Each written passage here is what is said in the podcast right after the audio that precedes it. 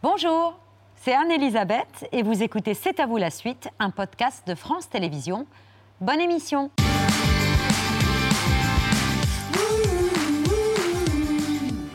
C'est à vous en direct jusqu'à 20h55 avec Mohamed, Pierre, Patrick et un anniversaire historique. Quatre jours de festivités exceptionnellement fériés pour les Britanniques, 12 millions de personnes attendues, une poupée Barbie collector, un emoji euh, corgi, tout spécialement pour l'occasion. Et au programme, un immense défilé devant Buckingham, toute la famille royale au balcon, une messe solennelle et un grand concert avec entre autres Sir Elton John pour célébrer 70 ans de règne un jubilé qu'Elisabeth II évoquait dans son dernier discours à la nation en décembre dernier. And February, just six weeks from now, will see the start of my Platinum Jubilee year, which I hope will be an opportunity for people everywhere to enjoy a sense of togetherness, a chance to give thanks for the enormous changes of the last 70 years social, scientific, and cultural and also to look ahead with confidence.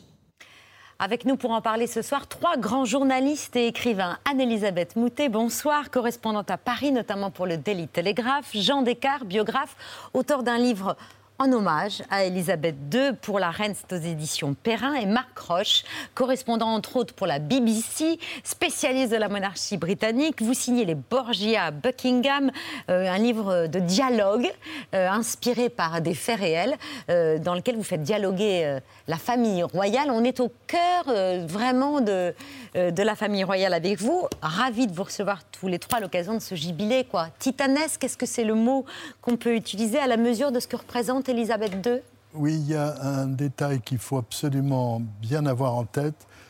À ce jour, Elisabeth II est le seul chef d'État en fonction qui a connu la Deuxième Guerre mondiale. Je veux dire qu'en 1952, lorsqu'elle devient reine, à la mort de son père Georges VI, Staline est à Moscou. Donc ça donne une mesure de la traversée du temps. Et la deuxième observation, c'est qu'elle a eu l'idée formidable et révolutionnaire de faire téléviser son sacre et son couronnement contre l'avis de Churchill qui disait Je ne vois pas pourquoi les caméras de la BBC verraient mieux que moi.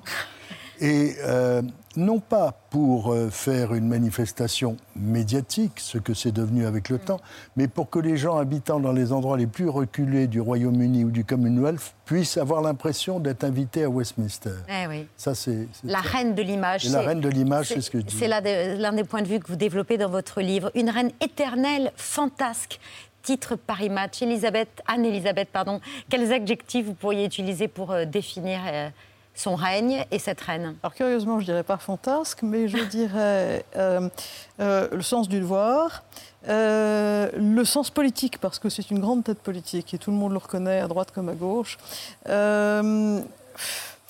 le, service de la nation, c'est-à-dire toute une série de vertus qui étaient celles qui étaient l'armature de la Grande-Bretagne euh, au sortir de la Deuxième Guerre mondiale, et qui maintenant sont vraiment d'une ère euh, extrêmement lointaine.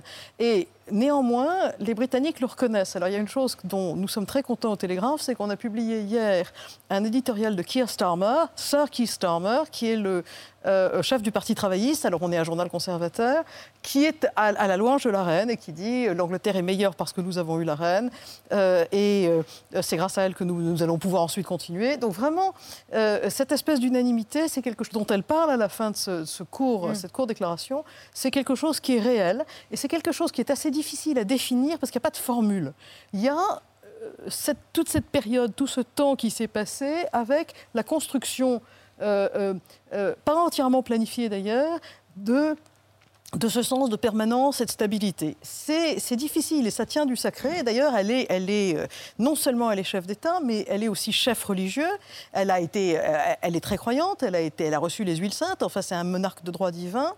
Et le pape François avait dit à Caroline Pigozzi, notre collègue de Paris Match, ah, c'est vraiment celle que je voudrais rencontrer parce qu'elle fait le même métier que moi. Euh, donc, euh, c'est pas rien d'être à la fois euh, reine et pape. reine Elisabeth, extrêmement populaire Elisabeth II. Hein. Extrêmement. Le dernier sondage lui donne 80. 10% d'opinion favorable, loin devant William à 65. euh, loin devant Charles à 50, mais même Charles à 50, ça reste. euh, Boris Johnson serait très content d'avoir un taux pareil, surtout après le Partygate. Elle est extraordinairement populaire. La quasi-totalité des Britanniques n'ont connu qu'elle comme chef d'État. Et aussi, euh, elle, est devenue le symbole de l'unité du pays. C'est un pays, le Royaume-Uni, qui va un peu à volo avec des forces centrifuges en Écosse, en Irlande du Nord, avec le Commonwealth, et euh, où de plus en plus de pays membres veulent devenir des républiques tout en restant dans le Commonwealth. Et elle, elle est là, elle a toujours été là, elle symbolise l'unité nationale. La dernière chose que j'aimerais dire, pour beaucoup de Britanniques, c'est le sens du sacrifice. Elle a beaucoup sacrifié, notamment sa famille et sa vie personnelle, au devoir, parce qu'elle était montée sur le trône impréparée à l'âge de 25 ans. à, 20 à 25 ans. On va longuement ensemble discuter d'Élisabeth II, de son règne, de ce qu'il représente pour les Britanniques et pour le monde entier. Mais là, la tradition quasi monarchique établie, à, c'est à vous, c'est qu'à cette heure-là, c'est l'œil de Pierre. Ne me regardez pas comme ça, Pierre.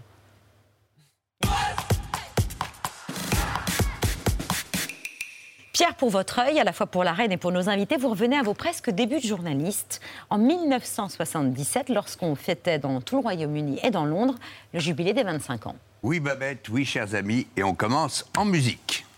God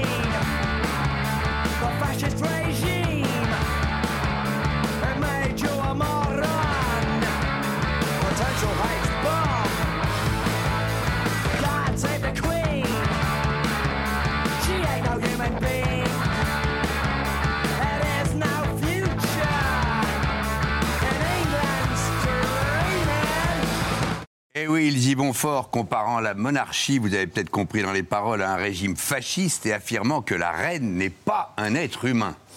Euh, ce fameux titre, God Save the Queen, des Sex Pistols, en 1977, choque le royaume et les sujets de sa gracieuse majesté, défraie la chronique, mobilise la police. Il, est- il vient de ressortir le 27 mai dernier en version revisitée avec de nouvelles images vidéo à l'occasion du jubilé d'aujourd'hui et des 70 ans de règne d'Élisabeth II. Les images, ce sont celles du célèbre réalisateur Julian Temple au célèbre club londonien du Marquis.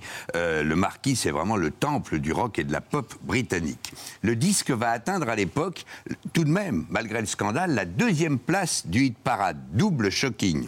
Et le manager, véritable créateur des Sex Pistols, le célèbre Malcolm McLaren, réussit doublement son coup, puisque le 7 juin euh, 1977, 15 jours après la sortie du disque, 80 passagers sont invités sur un bateau-mouche sur la Tamise, devinez le nom du bateau-mouche, Queen Elizabeth, et les voilà qui, avec Sid Vicious, Johnny Rotten et le guitariste Steve Jones et les autres, qui reprennent leur God Save the Queen dégl- déglingué. Là, c'est trop.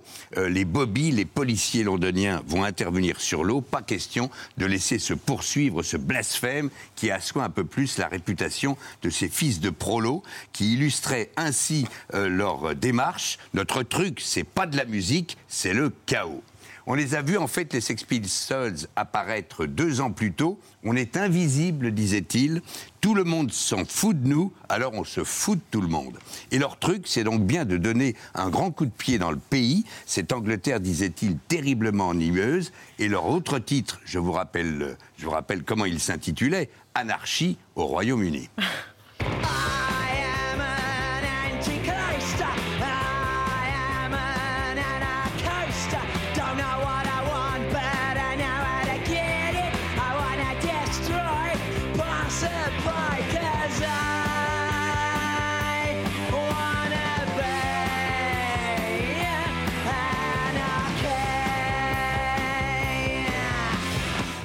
par hasard, déjà sorti aux États-Unis et en Angleterre, et qui sera chez nous le 6 juillet, la nouvelle mini-série Pistol, qui raconte l'histoire du groupe et du mouvement punk, sera sur Disney+. Bande annonce. Ladies and gentlemen, Sex Pistols. Punk has taken London's youth by storm. People's minds are too imprisoned. We want to destroy that so the future can emerge. We're going to kick this country awake if it kills us. My vision for the Sex Pistols is one of dirt, danger, and desire. Whether you can play is not the criteria. It's whether you've got something to say. Come see us play. We're awful.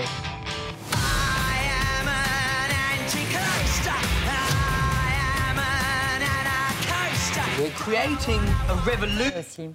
Avouez que ça fait rigolo de voir ces visages hirsutes euh, de punk avec le logo Disney d'un seul coup, euh, tout à fait dessalé.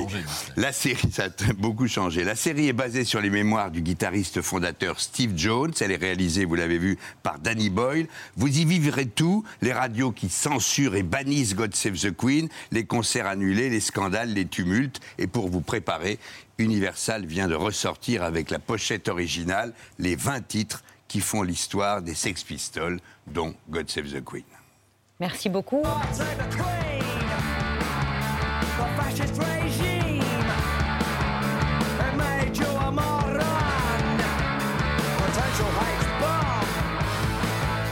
Voilà, shocking. Ça choque même plus. Ça choque même plus. Non, vous savez, euh, je trouve que la reine a été formidable dans ses adaptations permanentes. Euh, elle a accompagné le Swinging London des Beatles. Elle a vu les jupes qui raccourcissaient grâce à Marie Quant.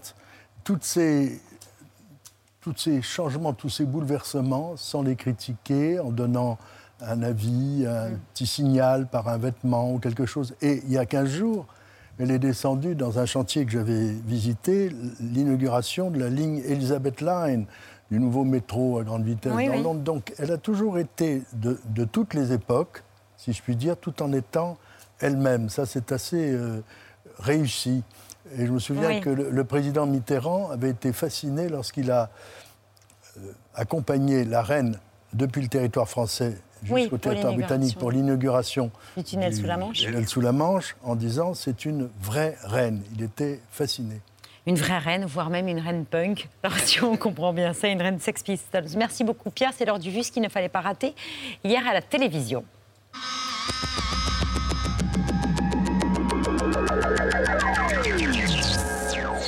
Les Européens ont finalement trouvé un compromis pour réduire de 90% les importations de pétrole russe d'ici la fin de l'année. Seuls les pays enclavés République tchèque, Slovaquie et Hongrie pourront continuer à l'utiliser. C'était la condition posée par le dirigeant hongrois Viktor Orban pour débloquer l'embargo.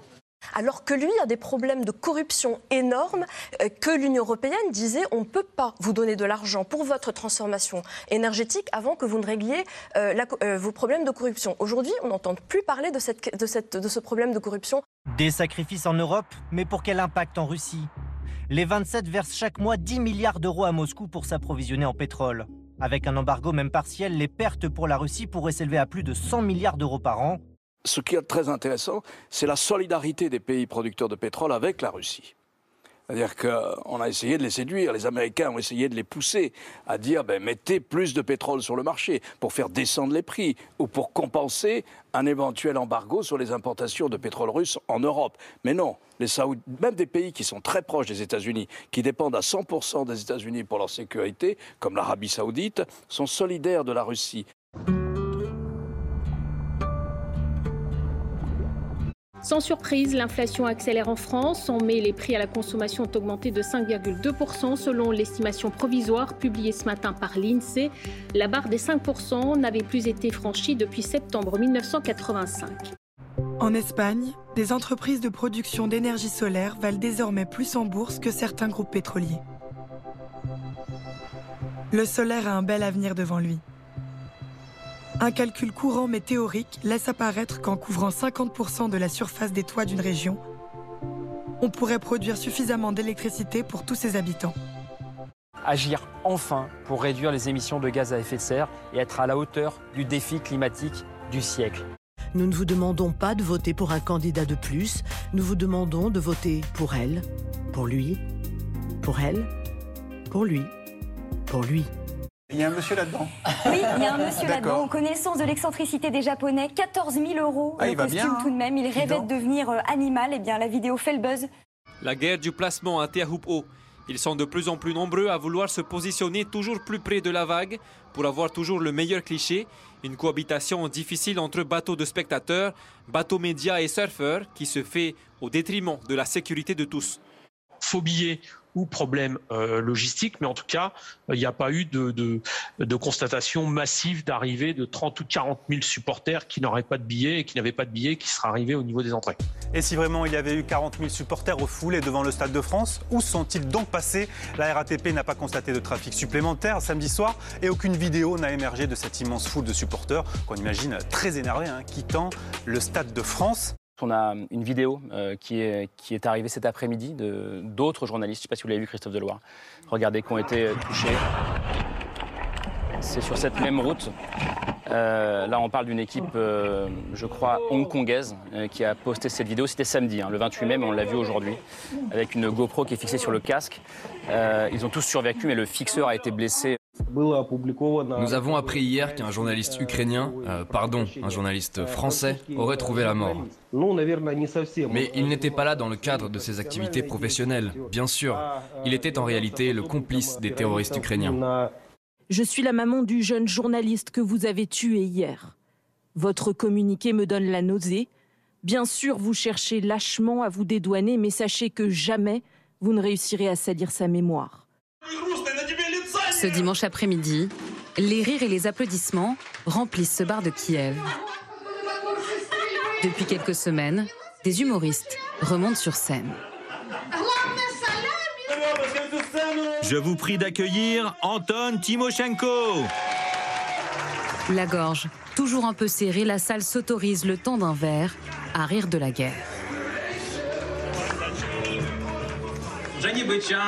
J'ai croisé la propriétaire de mon appartement. Elle me dit, tu sais, il est temps de revenir à la vie normale, de payer ton loyer. Bon, deux jours après notre conversation, une bombe est tombée à côté de mon appartement. J'ai entendu l'explosion et je me suis dit, ah, ça sent la ristourne. Pour son premier déplacement en France depuis sa réélection, Emmanuel Macron rencontre des urgentistes à Cherbourg et propose une mission courte, il l'a appelée Flash. Les postes vacants de personnel infirmier n'ont jamais été aussi nombreux.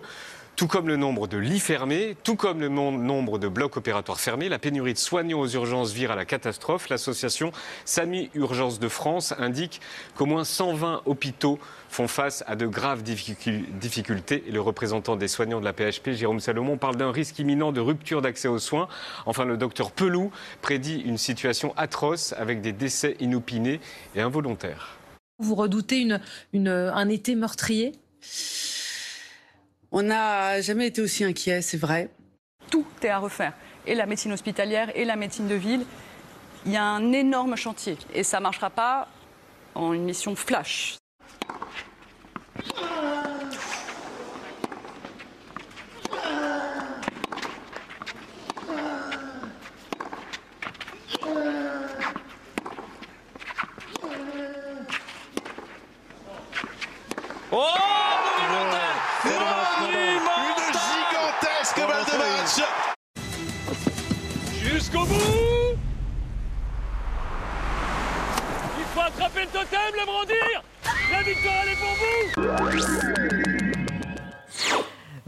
Pour le vu du jour. Le 2 juin 1953, Elisabeth devient officiellement reine à 27 ans. Un couronnement retransmis en direct de Westminster, une vingtaine de caméras à l'intérieur et à l'extérieur de l'abbaye pour un sacre suivi par 250 millions de téléspectateurs.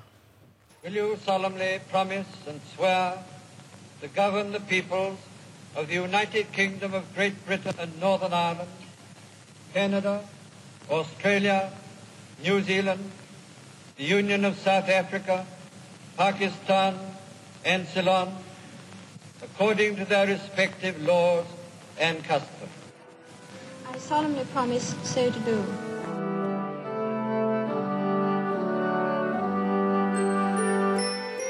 Et voilà soudain cette toute jeune femme d'à peine 27 ans, souveraine de plus de 300 millions de sujets, répartis sur cinq continents. Vous voulez dire un mot, Jean Descartes?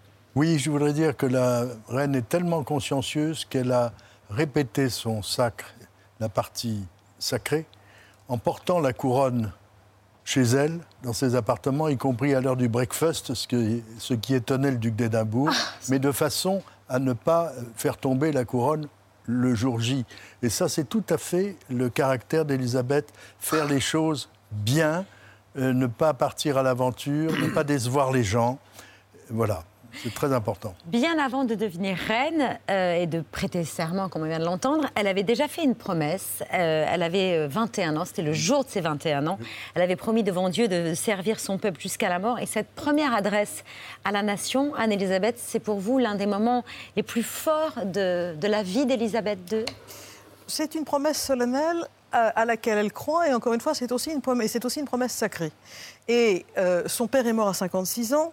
Euh, on- elle ne s'attendait pas à ce que son père meure jusqu'au dernier mois où on s'est rendu compte qu'il avait un cancer du poumon.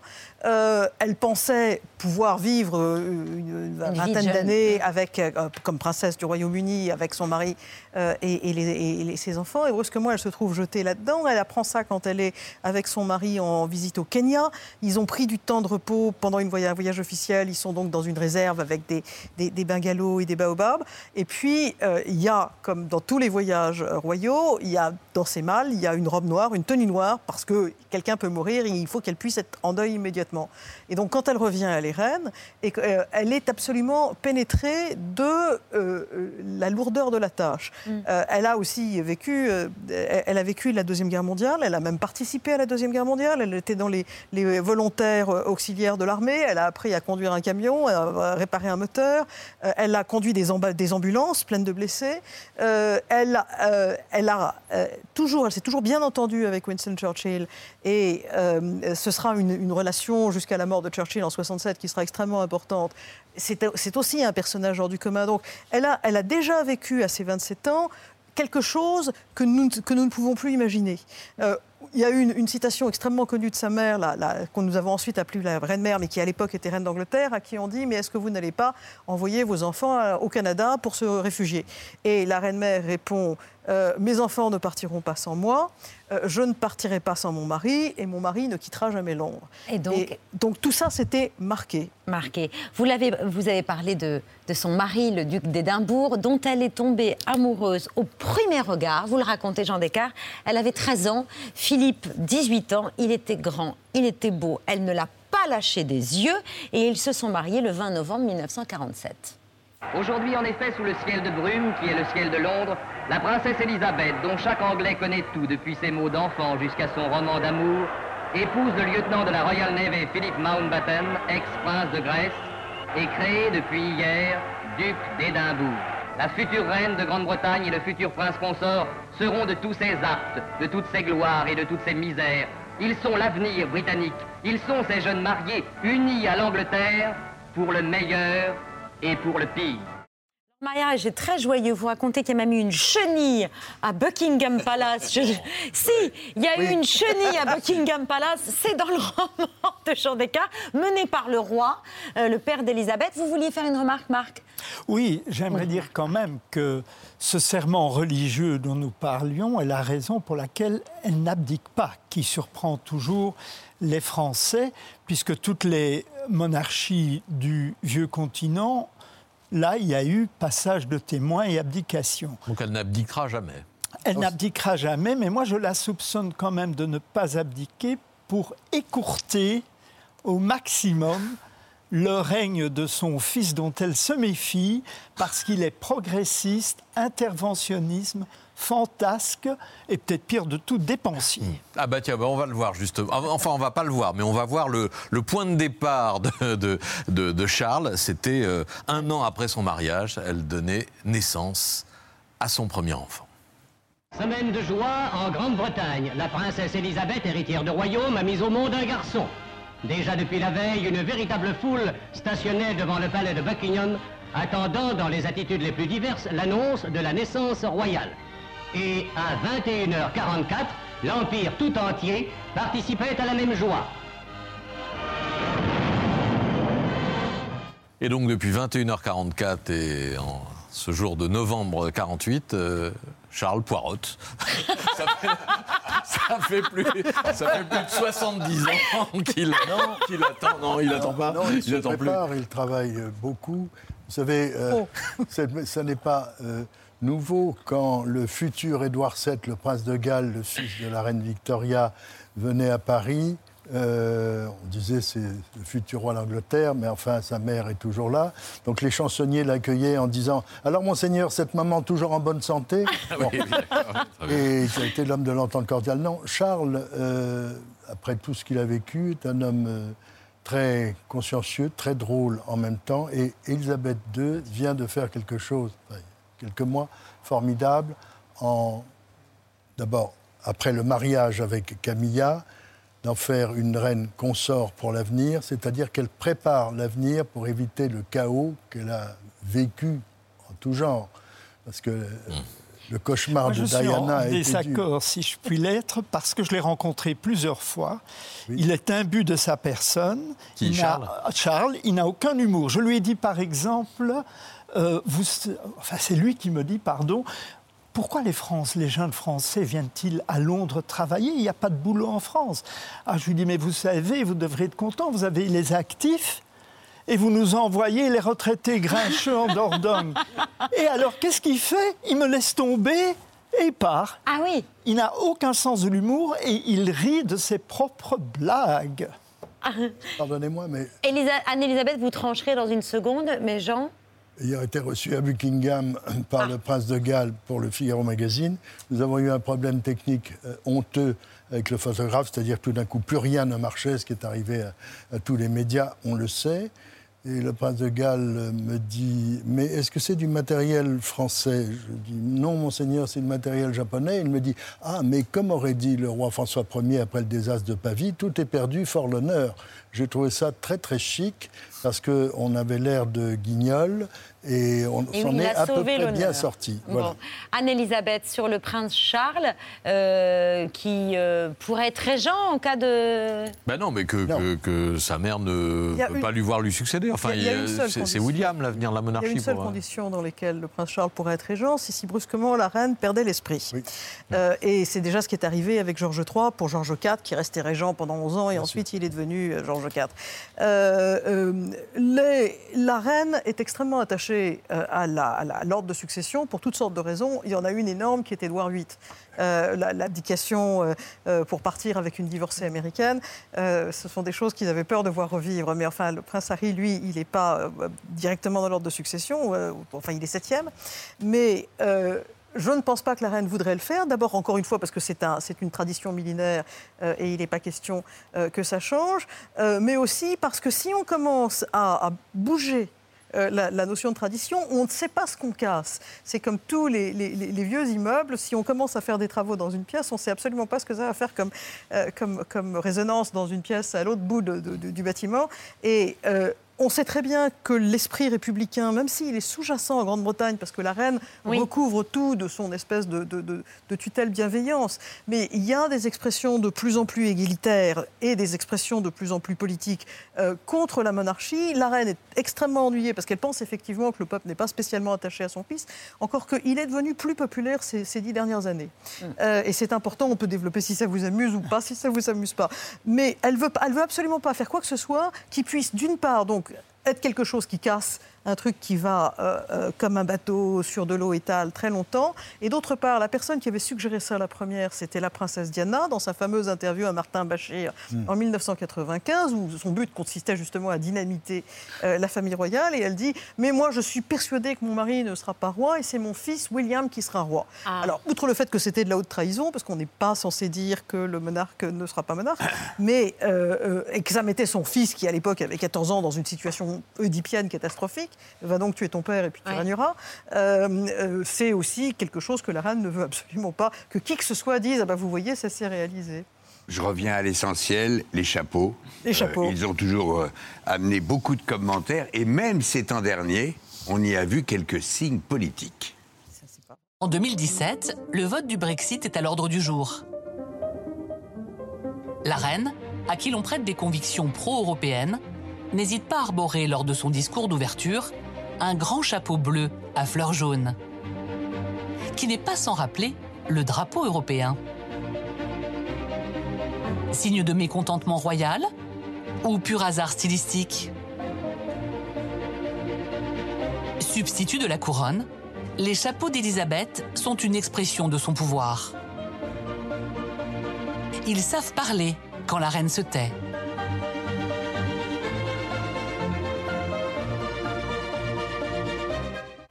On, laisse une seconde le Brexit, je voudrais parler des animaux. Il y avait évidemment les chiens, on a vu l'emoji, mais il y a aussi les chevaux. Euh, c'est son grand-père qui lui a transmis cette passion. Sa Majesté a même une écurie qui court sous ses couleurs. Et il y a quelques années, une grande victoire d'un de ses cracks a failli secouer le protocole comme un prunier. La victoire la plus retentissante de sa vie de propriétaire de chevaux de course s'est déroulée en 2013 avec son cheval Estimate lors de la compétition la plus prestigieuse du Royal Ascot, la Gold Cup.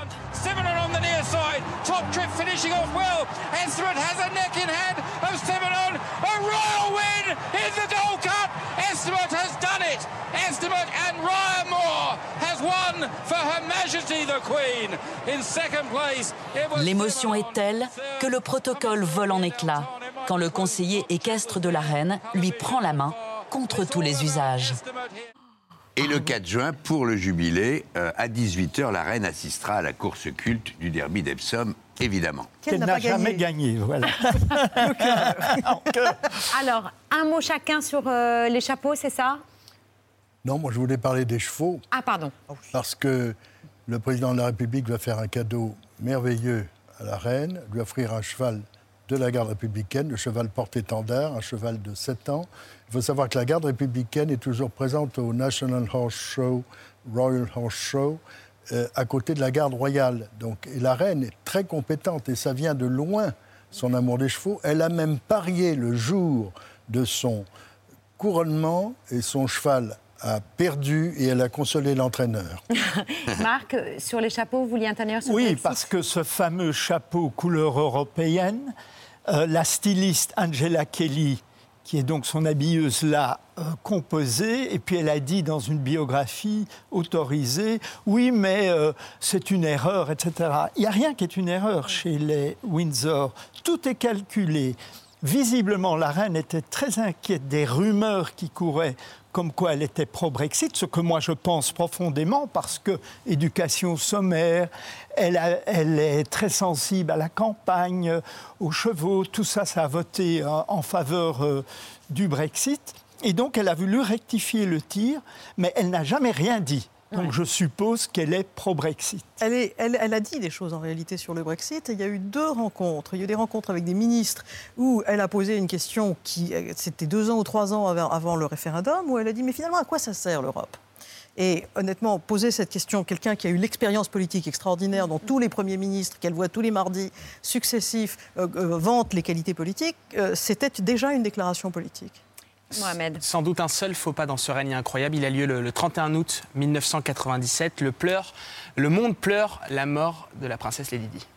Presque tous les drapeaux de l'Union Jack sont en berne. Journée de deuil, de tristesse dans toute la Grande-Bretagne. Depuis ce matin, des milliers de personnes affluent devant Buckingham Palace. Silencieuses, recueillies, elles restent comme hébétées par l'annonce de la mort de Diana. Larmes et bouquets, c'est l'hommage spontané à la princesse de leur cœur. Marc, la mort de Lady Di, la reine Elisabeth ne pensait pas un seul instant qu'elle susciterait autant d'émotions dans le monde et surtout dans le royaume. Oui, surtout qu'elle était isolée à Balmoral. Elle détestait sa belle-fille pour avoir euh, fait tomber la monarchie du euh, piédestal et aussi d'avoir plumé son fils de 17 millions de euh, livres, de, de 20 millions d'euros, euh, pour le, prix de la séparation. Donc elle voulait plus entendre parler de Diana, qu'elle considérait comme une cinglée. Elle était en plus dégoûtée de voir Diana avec Dodi Fayette et Mohamed Al-Fayed pensait que Diana sortait avec le père, mais en fait sortait, sortait avec la fille. Donc tout cela a fait que de, Bal, de Balmoral, elle a dit écoutez, c'est une affaire privée, c'est pas une affaire d'État, et c'est son seul faux pas. Parce que moi, j'étais à Londres à l'époque pour Le Monde, et c'était l'hystérie l'hystérie collective pour un peuple qui est censé être flegmatique.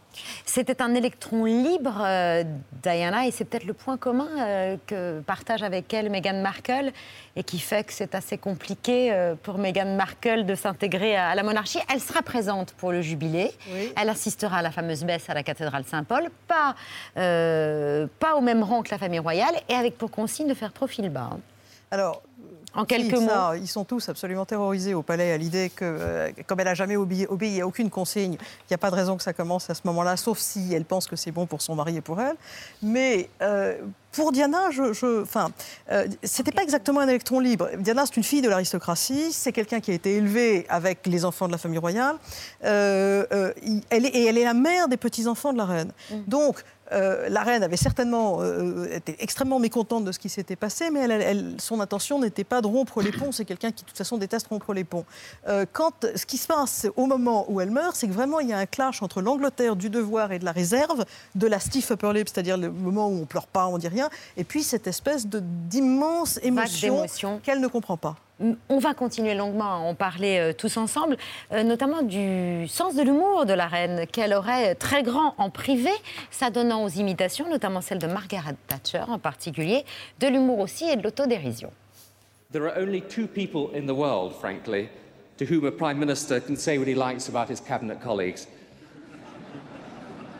One's the wife and the other's the Queen. But I have had quite a lot of prime ministers, starting with uh, Winston, and some stayed longer than others. They unburden themselves, or they tell me what's going on, or if they've got any problems. And sometimes one can help in that way too. You're looking as if you're enjoying. Yes.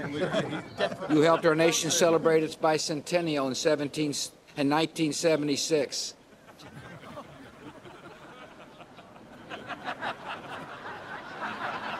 Oh, yeah.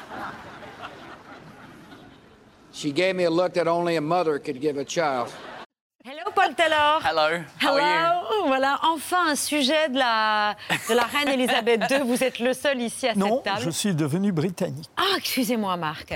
Alors, on a deux sujets de la reine d'Angleterre.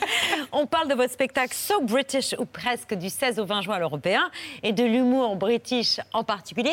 Je me permets juste de vous présenter euh, notre chef ce soir, Michel Portos, chef étoilé et membre de l'association Les Bouffons de la Cuisine, euh, justement pour euh, une association caritative qui vient en, en aide aux personnes isolées. Euh, donc, c'est très important de parler de ça. isolé. Et moi, euh, j'ai une particularité de m'occuper aussi des détenus. Je fais la formation pour les détenus en prison et Sur le bien de- manger. sur le bien manger. Et puis pour les initier à la cuisine, à un métier euh, d'avenir. Exactement, pour une réinsertion euh, Tout à fait. la sortie de, de prison. Ce soir, du rouget à la plancha. Rouget à la plancha. En fait, le rouget a été confit. Dessous, vous avez une tapenade de shiitake. C'est un champignon d'origine japonaise. Avec une tranche d'aubergine confite, vinaigre de xérès, huile d'olive. Et une, et une chapelure d'olive noire qui va servir de sel. C'est magnifique. Voilà. Merci beaucoup, chef. Merci à et vous. bravo pour tout. Merci, Merci. beaucoup. Paul Merci. Taylor, on va voir un extrait de Stéréotrip où on vous voit euh, à la rencontre euh, d'un sujet euh, obsédé par la famille Ouais. royale. Mais quels sont les Britanniques qui ne sont pas obsédés par la famille royale? Mais lui, il l'est particulièrement et de façon très démonstrative. Regardez cet extrait. Oh, John, hello. Oh, fine. How are you? Yeah, I'm doing very well. What are we waiting for here? For the birth. For, for what birth? Prince Harry and Meghan's birth in four months' time. In four months? Yes. So we're going to hang out here We're for going to four hang out here and have tea, British tea and French tea. Celebrate. Cheers. Cheers to uh, Harry and Meghan on their first child. If it's a girl, we call it Diana. If it's a boy, we call him Harry. C'est un vrai. Oui, alors lui, euh, il a beaucoup apparu à la télé française. À chaque fois qu'il y a une naissance ou quelque, Ah oui. il est toujours le premier dans le rang. C'était toujours le premier à être interviewé. C'est un obsédé euh, de la famille royale. Euh, mais en vrai, ce qu'on, enfin moi en tant qu'anglais, en fait, je crois que la majorité du pays, euh, on est un peu indifférent. On sait que la famille est là. L'analogie que j'utilise, c'est comme le rugby en France, où euh, pendant un match de rugby, il y a 70 000 personnes qui regardent le match dans le stade, mais le reste du pays euh, savent même pas qu'il y a un match qui se passe et, et en Angleterre. Bon après, évidemment, la- de- quand- c'est une jubilé ou un jubilé Un jubilé.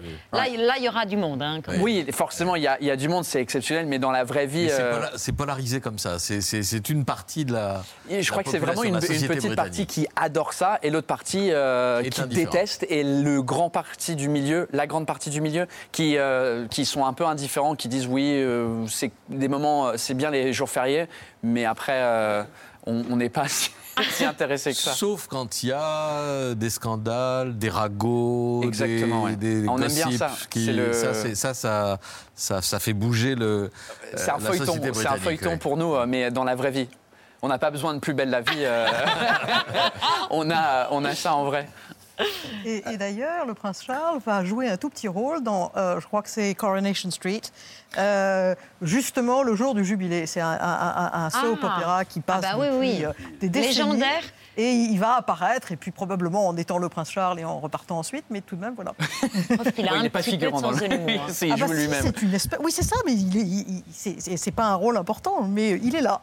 Et c'est finalement, c'est assez symbolique de ce que vous êtes en train de dire. C'est, on sait qui c'est, tout le monde sait qui c'est. Il apparaît dans le peuple fictif le plus connu de l'histoire de la télévision britannique, et il, il s'en va ensuite. Et néanmoins, ça fait une différence. Alors Paul et donc Marc, on l'apprend ce soir, vous avez en commun avec la reine d'être britannique. Vous en avez un autre point commun, c'est de très bien vous exprimer en français.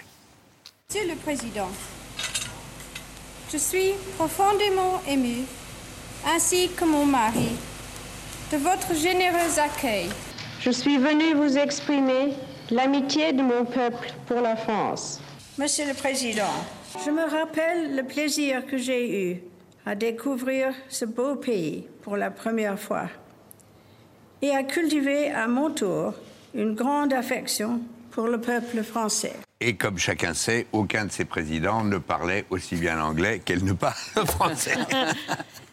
Non, mais c'est exceptionnel, euh, l'impeccable français de la reine d'Angleterre. euh, on l'a pas eu là. Euh, avec une institutrice d'origine belge. et, oui, absolument. Et la reine, beaucoup la langue française. Et un jour, elle a dit à un président de la République, en parlant des deux régimes politiques, Vive la différence. Il faut dire que c'est d'ailleurs une inquiétude que l'on peut avoir parce qu'elle parle parfaitement le français, les francophones francophiles.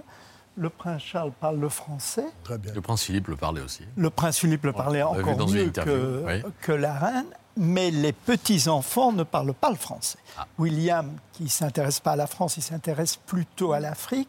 Le prince Charles, finalement, s'intéresse beaucoup plus au monde musulman et, euh, et à l'Asie. Et donc, il y a cette relation cordiale risque de euh, s'amoindrir à son décès. Et le prince William parle swahili, d'ailleurs, au Ah oui. demeurant.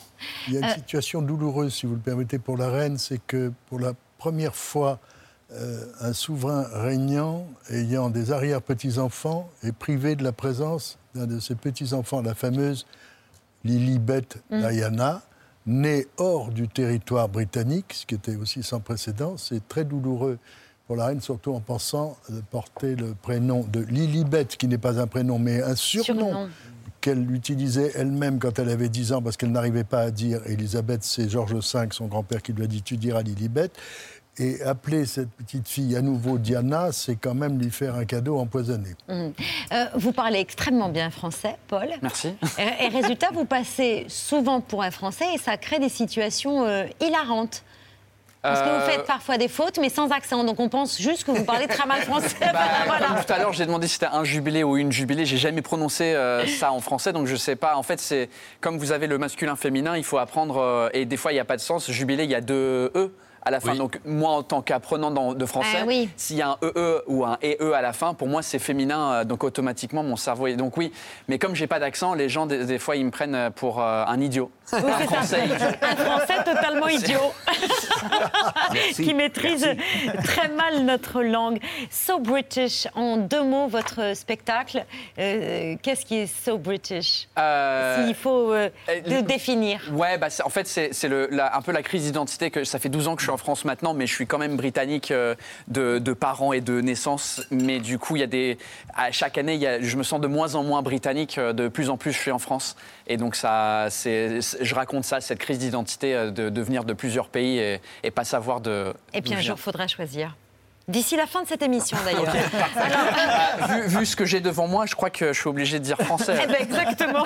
Vous avez le temps quand même de la story média de Mohamed Bouafsi pour réfléchir.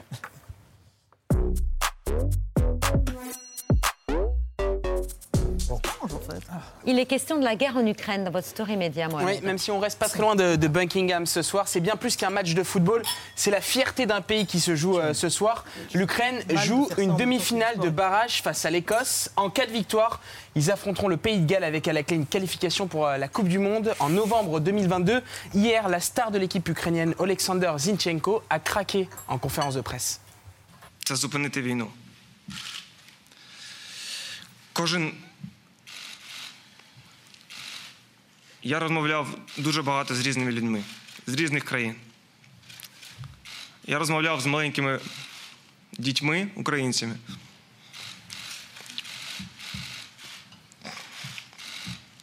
Вони нічого не розуміють. Але вони кажуть одне, що я мрію про те, щоб війна закінчилась. То у нас теж є мрія. У нас є своя мрія.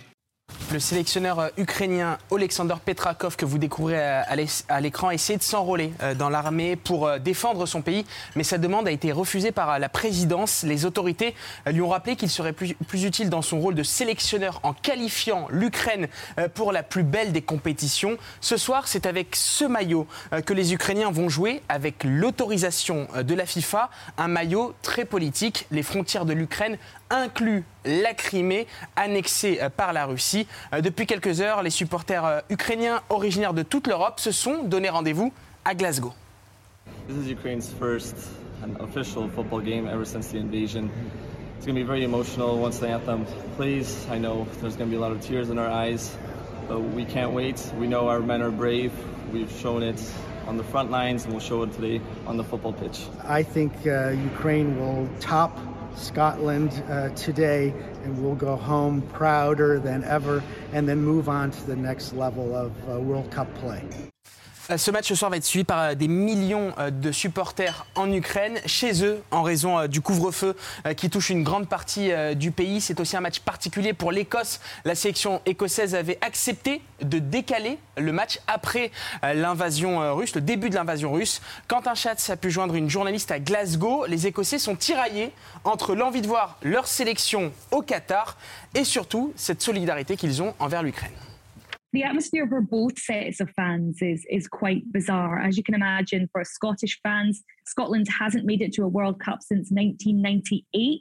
They are conflicted because, uh, you know, the thoughts and the, the solidarity of, of the world is with Ukraine. And for Ukrainian fans, it, it's, it's bigger than just a game. But, you know, the one message that I have got from today, speaking to both sets of fans, is that you know some things are bigger than football. I think there will be a lot of stories, a lot of emotion, especially when that national anthem gets played out this evening. Uh, I would be surprised if there is a dry eye in the house.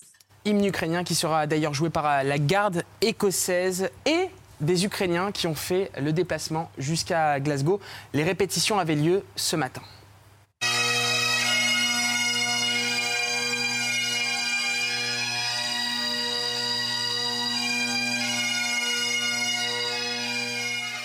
Début du match entre euh, l'Ukraine et l'Écosse, c'est dans une vingtaine de minutes, 30 minutes.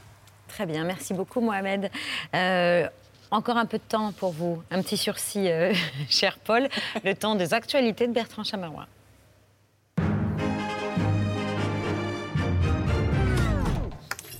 Bonsoir à la une de ce 1er juin, le jubilé de platine de la reine Elisabeth. C'est demain, toutes les chaînes y vont de leur dispositif exceptionnel. Sur France Télé, ce sont Julien Bugier et Stéphane Bern qui s'en chargeront dès 9h45. Miam miam le jubilé. Mais je dois avouer que la concurrence a mis la barre là. Euh, ah, je peux vous dire qu'ils ont mis le paquet, ça va être... euh, pouah. François-Xavier Ménage, vous serez dans un taxi. Ah, vous y êtes déjà.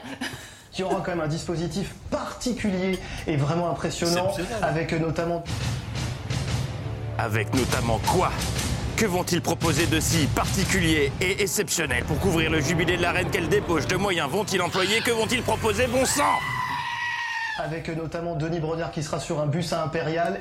Ah ouais Denis Brognard sur un bus. Bon là, on est mal, on est très mal. Et Ah attendez, ouais. parce que c'est pas parlé fini. Et aussi, Garance Pardigon, pardonnez-nous du peu, elle sera dans une calèche royale. Eh bien, qu'à cela ne tienne, je vous annonce que demain sur France 2, Julien Buget sera à dos de Corgi. Prends ça, TF1. Voilà. Ça n'a jamais été fait. Non, ce sera demain. Julien, Julien, je compte sur toi. Politique exploit, le président Macron est décidément un homme de défi, puisqu'après. Nous rebâtirons la cathédrale Notre-Dame plus belle encore. Et je veux que cela soit achevé d'ici cinq années. Après la reconstruction de Notre-Dame en cinq ans, découvrez encore plus fort. Un mois pour sauver les urgences. Emmanuel Macron veut cibler, hôpital par hôpital, territoire par territoire, les problèmes rencontrés. Après Notre-Dame en 5 ans, le sauvetage des urgences en un mois, mais ce n'est pas tout. Parce que je suis chaud, très très chaud. Messieurs, dames, j'ajoute la fin du chômage en 8 jours, le rebouchage du trou de la couche d'ozone en 4h50, une polémique avec mes nouveaux ministres toutes les 10 minutes. Et parce que je suis pas bégueule, c'est votre jour Patrick Cohen, je vous offre en bonus ce porte-clés, c'est pour moi, c'est cadeau. Sauver les urgences en un mois, mission impossible selon Marine Le Pen qui ce matin sur France 2 était venue avec sa petite punchline. Bon, elle aurait pu trouver mieux. Là, elle a vraiment associé le mot flash avec la première chose qui lui est venue en tête. Le président euh, en visite à Cherbourg a lancé une mission flash sur un mois. Euh, comment on réagit pour passer l'été Qu'est-ce que c'est que ces mots C'est quoi cette mission flash C'est quoi que ça aille vite en un C'est mois. ça, c'est comme le loto, quoi. On a une chance sur 20 millions de gagner, en fait. hein. C'est c'est un peu comme le loto flash. Euh, mission flash, comme, le- comme les appareils photo, le flash, quoi. ouais. Petite imitation. Euh, mais Marine Le Pen n'est pas que petite phrase, elle est aussi une femme de solution. Il faut évidemment réintégrer immédiatement les soignants. Il faut changer la manière dont l'hôpital est dirigé en réintégrant les médecins à- aux côtés des administrateurs dans la direction de l'hôpital. Il faut réformer profondément les urgences. Moi, j'ai fait une proposition de plan euh, pour les urgences euh, françaises. Et puis, il faut arrêter l'immigration massive. Madame, l'arrêter. C'est le sujet? Non, parce que si elle ne prononce pas le mot immigration dans une interview, elle s'auto-détruit. Puis est arrivée la question économie, et là, on l'a perdu, tout est dans les yeux. Dans cette période-là, il faut être aux côtés des Français. Il faut dépenser, parce que baisser les taxes, ça revient à, à baisser euh, le- le- les recettes. Mais qu'est-ce qu'elle me raconte? Euh, Immigration En bref, People, si depuis la clôture du Festival de Cannes, vous êtes en manque de stars, sachez qu'il faut se tourner du côté de Rotterdam désormais, car depuis hier s'y réunit tout le gratin, les plus grandes stars internationales, dont une, et pas des moindres, qui a préféré Rotterdam à la croisette, Pierre. Ladies and gentlemen, please welcome him to the floor. Brad Pitt, Javier Bardem, Georges Clooney. Christian Jacob. Ah. Je m'attendais à, à rien, mais je suis quand même déçu. Euh, oui. Christian Christian Jacob. Jacob était hier présent au congrès du euh, grand parti de la droite européenne, le PPE, dont il briguait la vice-présidence. Le résultat du vote interne est tombé tout à l'heure, juste avant l'émission, et Christian Jacob est arrivé dernier. Voilà. Combien Si, si. de voix T'as pas le nombre de voix J'ai pas le nombre de voix, mais il est arrivé dernier. Voilà. Ah là là, désolé, Christian. Et on referme ces actualités avec. Je reconnais ce son. Il est l'heure non pas du dessert Patrick, mais de filer au Conseil de Paris. Résumé des épisodes précédents. Cette présence est aussi anecdotique que votre score à l'élection présidentielle, 1,7%. 1,7% Eh oui, ça fait mal. L'ambiance s'est-elle apaisée aujourd'hui à l'hôtel Réponse dans le nouvel épisode du Conseil de Paris qui démarre maintenant.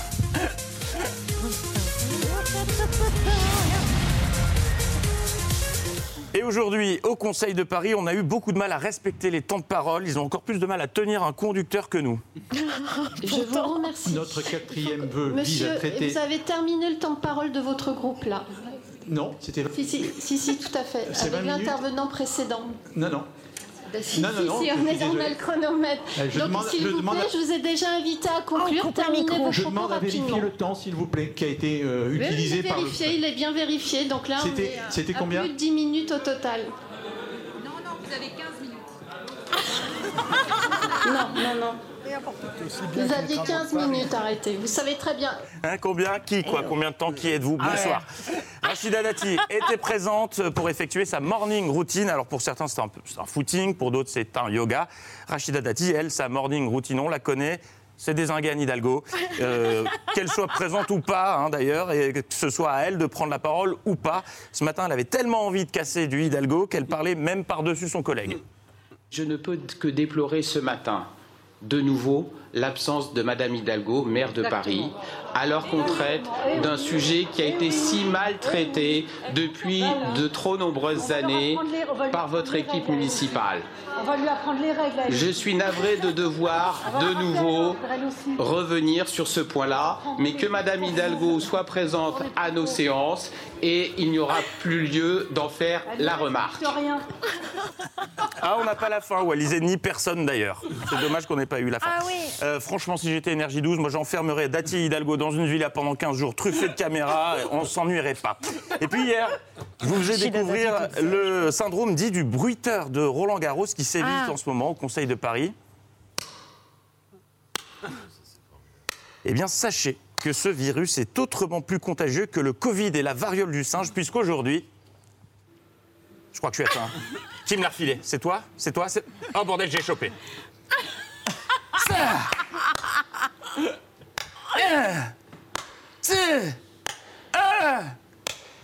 Avantage Nadal. Euh, bonne soirée, à demain. Non, bravo Mais pourquoi est-ce qu'il faut tester aussi longtemps le son? Je comprends pas. Mais pour qu'on s'entende bien, on devrait le faire tous les soirs. Et on aurait moins de pas les goûts. Eh ben voilà, merci Jean Descartes, merci Marc Roche, merci. Anne-Elisabeth Moutet, Oh, merci. Paul Taylor. Merci à tous les quatre de nous avoir parlé d'Elisabeth II et de ce jubilé euh, qui va se dérouler à partir de demain et jusqu'à dimanche. Pour la reine, je rappelle votre euh, hommage à Elisabeth II, cher Jean Descartes, qui est paru euh, le 12 mai dernier. Les Borgia Buckingham, c'est paru le 18 mai dernier. Indiscrétion et scandale comme si vous y étiez, c'est chez Albin Michel, Marc Roche. Anne-Elisabeth Moutet, on vous lit euh, euh, dans le Télégraphe et le New York Post. Merci beaucoup. Et puis Paul Taylor à l'Européen avec euh, So British ou presque du 16 au 20 juin prochain. French or English? Euh, français. Français. Français ce soir, Eh obligé. ben, bravo, merci beaucoup à tous les quatre. Sur France 3, un spécial des racines et des ailes consacré à la reine Elisabeth II. On en a euh, euh, montré quelques extraits ce soir. Euh, sur France 5, c'est la finale collège du concours de lecture Si on lisait à haute voix, animé par François Binal avec François Berléand dans le jury. Que le meilleur gagne. Et si vous voulez bien vous tourner vers Soraya pour saluer nos téléspectateurs, merci de nous avoir suivis. Demain, 19h en direct, c'est à vous. Ah oui, on salue comme la reine. Ah oui. Attention. faire tourner. Voilà.